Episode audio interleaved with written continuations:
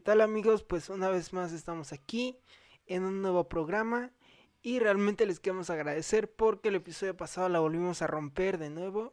Eh, tuvimos muy buen rating y sobre todo mucho feedback. Y bueno, después de dos arduas semanas e intensas peleas y negociaciones, por fin llegamos a Apple Podcast. Entonces, pues obviamente estamos celebrándolo aquí en el podcast. Yo soy Dan. Yo soy Moshi. Y pues bueno, creo que hoy tenemos uno de los temas que más le interesan a la gente, que más les puede gustar a la gente. Porque yo sé que tanto tú como yo lo dominamos muy bien, es algo de lo que hemos hablado muchísimo. Y, Pero no sé por dónde empezar, ya que es muy, muy extenso este tema. Hay muchísimas cosas que podemos hablar sobre él.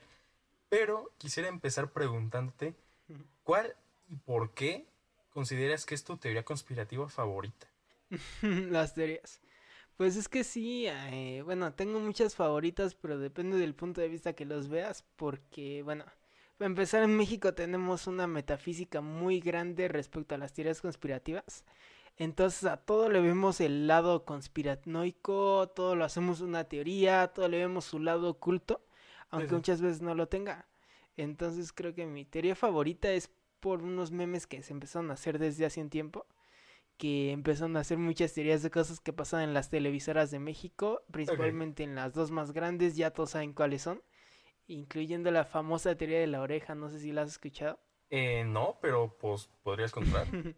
del, bueno, me da mucha risa del programa este que salía hace como 10, 15 años, La Oreja, que era de chismes, algo así como ventaniendo, donde según mucha gente empezaba a decir de que hubo una temporada donde emitían ciertos mensajes subliminales y hubo incluso casos que suenan muy surrealistas, pero que señalan desapariciones, gente que termina traumada en psiquiátricos y muchas veces había gente que cuando pusieron por primera vez esa teoría decía, ay no, que ya no saben qué inventar ni nada pero después resultó que esa teoría era más vieja de cuando la habían publicado, entonces hasta la fecha ha sido uno de los más grandes enigmas urbanos del Internet mexicano.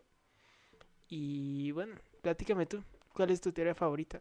Pues mira, si nos seguimos hablando de temas en televisoras mexicanas, recuerdo haber visto mucho una de cuando pues se grababa El Chavo del Ocho, el original con Chispirito. me encanta. Recuerdo haber visto una que pues decía que pues una de las incontables fiestas que hacía pues un famoso dueño de Colombia de hace mucho de la droga eh, pues todo lo que fue el elenco del Chavo del Ocho fue invitado a una de sus fiestas pero a la hora del regreso algo ellos hicieron que pues no le gustó a esta persona se supone que les tiraron el avión en medio de selva colombiana y pues obviamente la producción buscó pues el reemplazo y se supone que desde esos puntos ya los capítulos se veían un poco más oscuros, ya no se notaba la misma energía, se notaba como que presencia extraña en el estudio, entonces pues para mí es como que de mis favoritas en cuestión de este tipo de televisoras mexicanas. Mm, Pero, de hecho, eh, si lo ves desde el punto de vista más analítico, aunque muchas veces sí suene como una tomada de pelo, sí tiene muchos aspectos para que la podamos creer como cierta. Tomando en cuenta tan solo de que Kiko y Don Ramón, o bueno, sus actores, eh, no pasó mucho tiempo después para que escaparan, o más bien se fueran por ciertos eh, aspectos legales que tenían con Chespirito, a irse y justamente se fueran a esa zona, Colombia, Venezuela, donde también chistosamente eran muy recibidos pero a final de cuentas el chavo está lleno de teorías conspirativas. Yo me acuerdo que una vez vi una donde según decían de que el famoso capítulo de los espíritus, bueno, los espíritus chocarreros, eh, en realidad sí aparecían cosas en el set y de hecho algo que señala mucha gente que he platicado de eso es de que en esos tiempos en el set de Chespirito se metía mucho la gente eh, pues por curiosidad y muchas veces se podía ver pues las cabezas y todo de gente asomándose, pero eso se prestó más a que en México se hicieran muchas teorías conspirativas. Sí, claro, pero eso sí, es siempre ha sido como que sabido para los que estamos metidos en esto de teorías, de que siempre se notó en general presencias en el set de grabación, claro. Pero... el expreso en Chespirito. Sí, sí, sí. Pero saliendo un poco de, pues, de lo que se podría ser México, una de mis teorías conspirativas ya trata sobre épocas de Segunda Guerra Mundial, específicamente a finales con Hitler. Mm, porque, pues, se dice, y de hecho hay escrito sobre una, que era como una especie de campana que se le llama Die Glocke, que se supone que era para investigación, pero hay muchas teorías que dicen que era, pues, una máquina del tiempo, ¿sabes? Entonces, se supone que en una de esas veces donde cuando la estaban transportando por submarino, porque no había otra forma para que fuera como secreta, se supone que el submarino se empezó a hundir y de hecho ahí iba Hitler. Entonces, lo único que se supone que pudieron hacer fue utilizar la campana para escapar. En... Según los escritos sobre esta campana que se han encontrado, se supone que querían ir aproximadamente, si mal no recuerdo, a 19.000 años antes, ¿sabes? Pero todos los que pues conocen un poco más del tema, ya no solo lo que pues te cuentan en caricaturas, en series, todos sabemos que viajes en el tiempo es muy difícil porque tienes que pues vaya a hacer cálculos de dónde vas a caer porque tienes que tener en cuenta rotación y traslación de la Tierra que no vas a caer en el mismo punto, ¿sabes? Aparte, bueno, mm, si vas a hacer un viaje en el tiempo, debes de calcular bastante la época en la que vas a viajar, porque obviamente imagínate que nosotros viajáramos esa época así como estamos vestidos y todo, eh, obviamente pues se prestaría muchas cosas o probablemente cuando llegaríamos ya tendríamos un buen de gente rodeándonos. Sí, o independientemente de eso, lo que es la zona geográfica, porque qué tal si tú eh, te transportas en un punto inicial de Ciudad de México, pero 19 mil años atrás estás en medio de una montaña rusa, ¿sabes? Eh, a montaña rusa me refiero pues a una montaña nevada, ¿no? No, una, pues una atracción. Si tú viajaras en el tiempo a cualquier parte, cualquier época, ¿a dónde viajarías? Pues sinceramente estoy muy interesado ya no solo en épocas de guerra, pero por alguna razón siempre me ha llamado como la época de dinosaurios. Siempre ha sido como que una fascinación para mí. Me encantaría pues poder viajar en el tiempo hasta esa parte, pero pues obviamente es un riesgo enorme que pues imaginándonos un poquito, pues en cualquier momento destruyen la máquina o algo le pasa o te matan y pues ya valió, ¿no? Ahí quedaste. Sí, sí, totalmente. Pero volviendo a la teoría que decía, eh, pues investigadores ya actualmente pues buscaron, se supone, este submarino, no había mucho de él, y encontraron como que restos, pues podría decir que como de una campana y, y así el chiste es de que encontraron un pez específicamente que tenía un tipo de radiación muy específico. Esto es como que muy clave para lo que sigue, porque después de tiempo de investigaciones, de cálculos, se supone que de acuerdo al tiempo que viajaron, caerían en una montaña de los Alpes, en medio de los Alpes, pues. Entonces, se supone que mandaron investigadores y encontraron entre la montaña restos metálicos con exactamente el mismo tipo de radiación que tenía el pez encontrado en la misma zona del submarino. Entonces, por eso mm. tengo tanta fascinación hacia esa teoría, porque algo me dice que quizás sí era real, que quizás sí hubo ese, ese viaje en el tiempo, pero pues lo que aún me sigue intrigando es por qué quisieras ir tantos años hacia atrás o qué es lo que le llamaba la atención, ¿sabes? Pero pues es algo que nunca se podría decir, nunca se podrá saber realmente. O probablemente también puede que sea hipotético eso de la edad o la época a la que iban a viajar, ¿no? También quizá incluso ni siquiera en el dado caso que hubieran viajado no haya sido esa época, sino quizá mucho antes o mucho después. Sí, quizá puede, cualquier cosa es un factor para fallar. Entonces, pues es como que el riesgo que se podría tomar en viajes en el tiempo, que con cualquier cosita te puede fallar y sales mal, pues ya si nos metemos como en volver al futuro, te diré. Quizás sales en una zona, pero terminas en medio de un desierto estadounidense que te están atacando nativos americanos, ¿sabes? Aparte viajar en el tiempo hasta esa época significaría que pasarían muchas cosas o teorías que se tienen más científicas como el famoso efecto mariposa. Ajá. Que hay una película completa que habla un poco de eso, no sé si la has visto. Sí, sí, sí. De que todo si algo se alterara en el tiempo o en otra realidad por una cosa muy diminuta, por eso se llama efecto mariposa porque ahí lo relaciona con el aleteo de una mariposa. Dice que ese factor podría cambiar totalmente el cómo se haría o cómo eh, se estaría desarrollando esa época.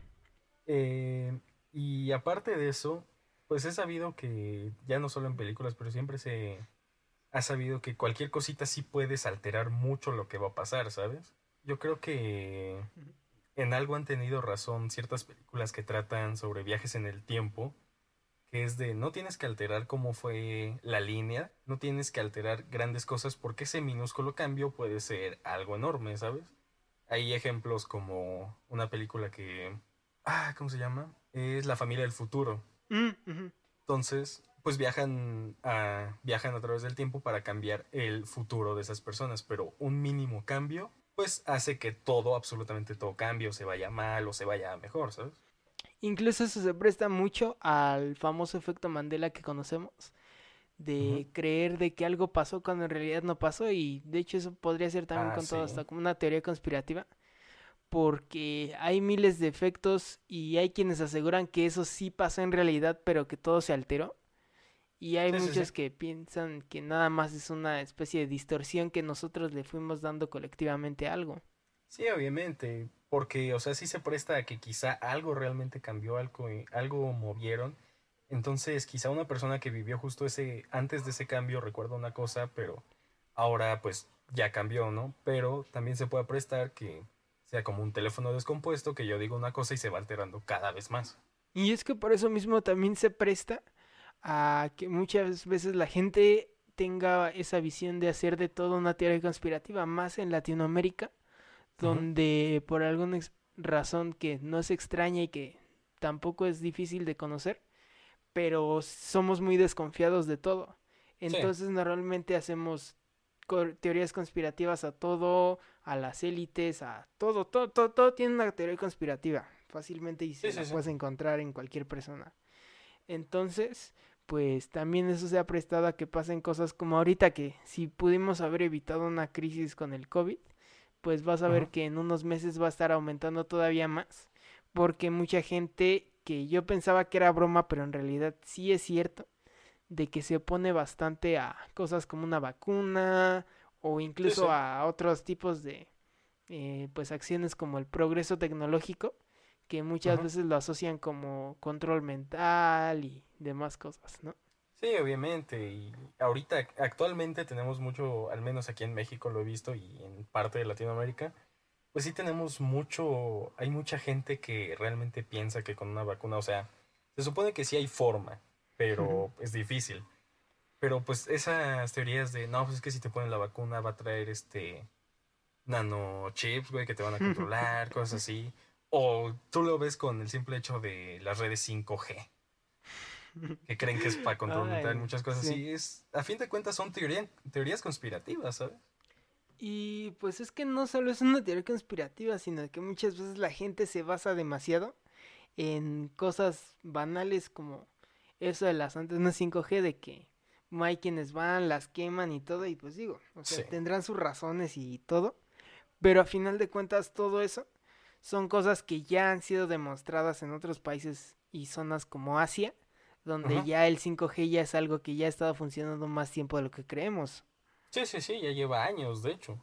Lo mismo con la vacuna, quizá eh, ya vimos que tenemos escuchas en otros países, entonces, por si no lo saben, en México hay una eh, historia de un gobernador en Veracruz que le daba agua destilada en lugar de medicinas por unos actos de corrupción y pues es una historia muy cruel y todo. Pero al final de cuentas esos actos se prestaron a que la gente empezara a desconfiar de las vacunas. Entonces, pues en México, en estos últimos años e incluso meses, ha vuelto a haber un rebrote de muchas vacunas que ya conocíamos como de la década o incluso del siglo pasado a final de cuentas creo que más bien, más que estar buscando teorías, necesitamos tener un juicio crítico de qué es cierto y qué no es cierto. Sí, y es que aparte muchas de esas teorías, pues ya se basan por creencias antiguas o pues que aún son como conservadoras, se podría decir. Porque pues, ¿cómo es posible que, o sea, si está súper mal que se pueda, o sea, eso que dices de que daban agua destilada en lugar de una medicina, que a fin de real, cuenta como placebo, pero también muchas de esas acciones que hacen, pues obviamente terminan haciendo desconfiar de la gente, terminan surgiendo más teorías y más cosas y pues termina siendo una, un desastre. Es lo que te digo, el, la parte de hacer sentido crítico, como pasa, por ejemplo, hay muchas teorías y sobre todo creo que México es el lugar donde lo puedes comprobar más fácil, que son a simple vista y a una vista más crítica son ciertas totalmente como esa teoría del presidente que mandó a matar a cierto candidato presidencial eso es algo que sinceramente podrá ser aún muy conspiranoico, pero desde el punto que lo veas tiene cierto grado de donde puede ser cierto, aunque te lo traten de decir que no. Pero hay otras teorías donde siento que es mejor dar el beneficio de la duda y pues incluso dar un poco de tiempo para ver si eso es real o no real como lo dicen. No, y sí, justamente, hay teorías que sí son sacadas que de repente las ves y dices, ¿de dónde salió esto, sabes?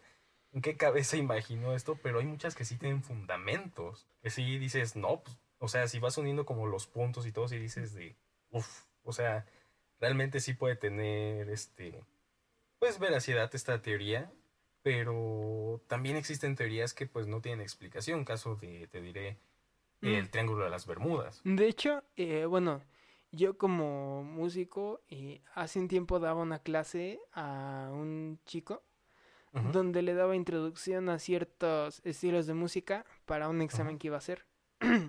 Entonces, en esa, en una de esas clases, analizamos a un músico que se llama Glenn Miller, que de hecho había una teoría muy interesante en torno a él, donde decían de que había muerto en una zona que era considerada una especie de triángulo de las Bermudas, pero en Europa. Sin embargo, años después se desmintió que ese lugar sea un triángulo de las Bermudas. Lo que pasó y en específica con ese cantante pasaba de que en esa época pues era época de la Segunda Guerra Mundial. Entonces pues esa zona la usaban para descargar bombas y por eso el avión estaba volando muy bajo. Entonces pues un día descargaron la bomba y dio la casualidad que el avión iba pasando por ahí, entonces ahí se los llevó y pues ahí, ahí quedó la vida de ese cantante pero a final de cuentas se fue distorsionando con el tiempo. De hecho, bueno, supongo que tú sí viste lo de las rodillas, famosa teoría mexicana, ¿no? Ah, sí. El líquido de las rodillas, eso fue también una malformación, perdón. Es una malformación totalmente de lo que era un meme, porque inició así, un chavo literalmente burlándose de esa gente que es muy conspiranoica. Se le ocurrió subir un meme donde decía que en el eh, hospital del Seguro Social pues estaban robándole el líquido de las rodillas a la gente porque ese era un líquido que pues servía para cosas como las antenas 5G y todo, o sea, desde ese punto ya sabes que es una burla totalmente. Pero, después hubo gente, que lo cree. Ajá, al momento de leerlo, muchos se lo empezaron a creer y en ese momento yo todavía pensaba que era un meme hasta que después en otras publicaciones y que me empezó a dar curiosidad buscar, te das cuenta que no, que sí es algo que la gente creía, que la gente tenía muy presente como si fuera algo que ya es totalmente dicho y hecho, pero al final de cuentas siempre fue un meme, nada más que un meme que trascendió para mal. No, y es que ahí tienes el ejemplo claro de un efecto mariposa, de que este chavo lo hizo obviamente burlándose de la gente que, pues, es muy fácil que se crea esas cosas pero a raíz de esto se hizo todo un desastre en todo México, donde realmente hubo gente atacando hospitales, donde hubo gente quemando casa de los mismos enfermeros. Entonces, pues, hay cositas, o sea, ahí sí literalmente fue una cosa, pues, muy chiquita que se hizo enorme. Te diré como muy recientemente el caso de la cancelación de Molotov. Ah, sí, de hecho, bueno, pues, eh, no más te recalco que no era efecto mariposa, sino Mandela. Pero sí es muy chistoso lo que pasa ahí. Que, pues bueno, lo de Molotov, pues unos dos días después salió de que, pues había sido una igual, una malformación de, pues de redes sociales que, pues realmente se los creo porque, pues sí hay mucha gente que no conoce a Molotov ya los estaban culpando de hacer algo que no, ¿sabes? Entonces, hay muchos ejemplos de cositas pequeñas que se hicieron enormes. Es muy chistoso esa bola de nieve gigante que hice con Molotov. Porque yo cuando vi que se hizo toda la polémica, yo sí vi eh, gente que estaba diciendo que Molotov era, era misógino, era pues discriminatorio, obviamente era grosero y pues son cosas que al final de cuentas eh, esos, ese lenguaje, por así decirlo, ha formado parte de la cultura mexicana por mucho tiempo, entonces no es como que ahorita lo podamos quitar de la nada. Pero ya después, conforme pasaron los días, creo que a los, hasta los tres días, fue cuando aclararon de que si era una imagen o bueno, un tweet que un chavo puso y que posteriormente se empezó a malformar y llegó a gente que dijo, ah, qué buena idea, vamos a cancelar a Molotov. Y así fue como se hizo una megabola de nieve de un simple tweet. Y que de todas formas, era muy difícil de creer que quisieran cancelar actualmente a Molotov por un disco que salió hace 23 años y que en su momento ya fue cancelado, vetado de México el grupo, que fue censurado, ¿sabes? Entonces ya, pues como que muchos puntos ya no se unían porque es como, si lo vas a cancelar, pues mínimo cancela algo nuevo, no algo que ya hicieron hace mucho tiempo. Exactamente. Sí pasa mucho como hace unos años, no sé si los que escuchan recuerdan perfectamente lo que pasaba de que había gente que decía que quería entrar al área 51 a ver lo que había. Y llegó un punto en el que el mismo gobierno de Estados Unidos dijo, sabemos que es un meme, pero en caso de que alguien lo quiera intentar, no vamos a temer en usar nuestras armas y digo, no estamos para criticar, al final de cuentas es seguridad del gobierno. No es como que la gente se pudiera quejar de que no las use porque ellos son los que están entrando en propiedad eh, restringida pero al final de cuentas nos dejó muchos, o bueno, yo creo que a todos nos dejó con la intriga de qué habrá ahí. ¿Tú crees en los aliens? Sinceramente sí. O sea, yo creo que es algo que quizá no es tanto como te lo han planteado siempre de que van a venir a invadirnos, que nos van a atacar. Yo creo que sí existieron y principalmente lo creo por todos los escritos, ya no solo egipcios, sino también que hay pues rastros aztecas, teotihuacanos y incluso mayas, donde se habla sobre estas, pues ellos lo tomaban como dioses, pero pues es obvio que es como que se referían a los aliens. Y de hecho hay algo que me encanta, que vi hace bastante tiempo, pero es de unos escritos que coinciden tanto aquí en México como en Egipcio, donde ah, pues hablan de que los esos dioses se iban hacia la isla del norte y la única isla que hay en el norte pues eh, es la Antártida, ¿sabes? Entonces, yo creo que realmente sí los existe, que sí llegó a haber un contacto humano entre aliens humanos. Y yo creo que muchos de los registros que quedan de humanos o rastro, perdón, de aliens que quedan en el mundo están en Antártida porque pues se han descubierto formas muy específicas de pirámide que son prácticamente imposibles para que se formen naturalmente, pues. Entonces, yo creo que sí existen, perfectamente sí existen. ¿Tú crees? Eh, sí, de hecho bastante y siento que más bien es cuestión de nosotros que hemos sido necios a verlos y no es como nos lo han pintado Día de la Independencia. Sí, claro. Este, Obviamente las películas estadounidenses pues lo han malformado mucho. Y siento que más bien es algo totalmente diferente. Es como decir, no sé, yo vivo en, en esta casa, ¿tú crees que en dos casas más adelante haya gente viviendo? Sí, pero probablemente no quiera ser molestada por ti y esa misma gente tampoco quiere ir a, o se va a tomar la molestia de venir a molestarte a tu casa, ¿no? Sí, sí, y con tema de Área 51, con esto de que ya el Pentágono va a empezar a sacar registros sobre ovnis, yo creo, que, pues, quizá ya se comprobó, ya lo comprobaron o no tengo idea, de que no son los malos, no son algo que nos quiera hacer daño, pero también el problema es que como se ha malformado tanto en decir que nos van a hacer algo, que nos van a atacar, que nos van a matar o que nos van a esclavizar, yo creo que va a tardar todavía mucho tiempo en que la gente, o sea, si realmente existen, yo creo que va a tardar mucho tiempo en que la gente lo tome como algo bueno por lo mismo de que ya están mentalizados a que es algo malo, ¿sabes? Sí, de hecho, no sé, ahorita que lo dices, tú te imaginarías una guerra humanos-aliens, ¿no? Nadie se la imagina y nadie la quiere. No, y aparte es obvio que no podemos luchar contra pues seres que son muchísimo más avanzados que nosotros, ¿sabes? Porque para que ya anden por un, un espacio tan enorme y tan difícil de explorar, es obvio que nos ganan, ¿sabes? Totalmente. Y de hecho hasta hay una la famosa fuerza espacial que se hizo en Estados Unidos que es para pelear, pero obviamente pues es guerra entre países para defender digamos sus satélites Pero a mí se me hace algo muy bobo el hecho de que si no basta con estar en la Tierra peleándose, también se vayan a pelear pues a la, al espacio. No, y aparte también se puede tomar como una segunda guerra fría de... Pero ahora tecnológicamente, ya no por llegar a la luna, sino por a ver quién logra llegar más lejos, ¿sabes? Sí, digo, totalmente eh, estamos seguros de que más que nada necesitamos un punto crítico para estar aventurándonos en todas las teorías conspirativas que existen, porque muchas veces puedes creer crédulamente y al final de cuentas eso va a hacer que se vaya malformando la verdad y muchas veces haya demasiada información que no es verídica. Entonces, más bien mi consejo que yo quiero dar es de que esto de las teorías conspirativas es un mundo muy divertido, mm, muy interesante, porque muchas veces tú puedes dar tu propio pensamiento o puedes hacer de tu propio pensamiento algo interesante, pero siempre debes de ser muy crítico desde el punto que lo veas y muy neutral sobre todo. Yo creo que ahí sí entraría el de piensa antes de hablar.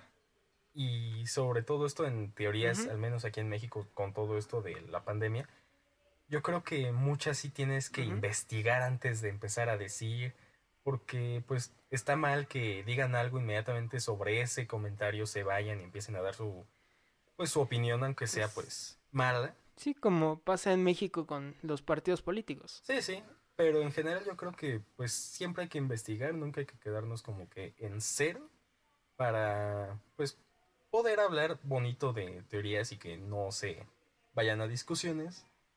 Pero pues bueno amigos, se nos ha acabado el tiempo, pero no los temas, así que los invitamos a continuar escuchándonos cada semana por la plataforma que más les guste y también quisiera motivarlos a decirnos sobre temas que quisieran que habláramos en futuros capítulos. Así que pues ya saben, si quisieran escuchar un tema con nosotros que les guste, pueden comentarlo aquí en la parte de comentarios de YouTube o mandarnos un mensaje a nuestro Instagram oficial del que tienen el link en la descripción. Ya lo escucharon, pues sí, síganos en Instagram, ya saben, tardeando con Dani Moshi. Y bueno, ahí estamos subiendo mucho contenido, clips de los podcasts para que también se puedan dar una idea del contenido que estamos subiendo. Algunas stories que también, pues, el chiste es que todos podamos interactuar en ellas. Y bueno, también ya les dije, ya no hay pretexto porque ahora sí estamos en todas las plataformas digitales. Entonces, como les dijo mi buen amigo Moshi, suscríbanse, denle like o lo que sea que aparezca en su plataforma en la que nos estén escuchando compártanlo sobre todo y pues los dejo. Yo soy Dan. Yo soy Moshi. Y, nos, vemos.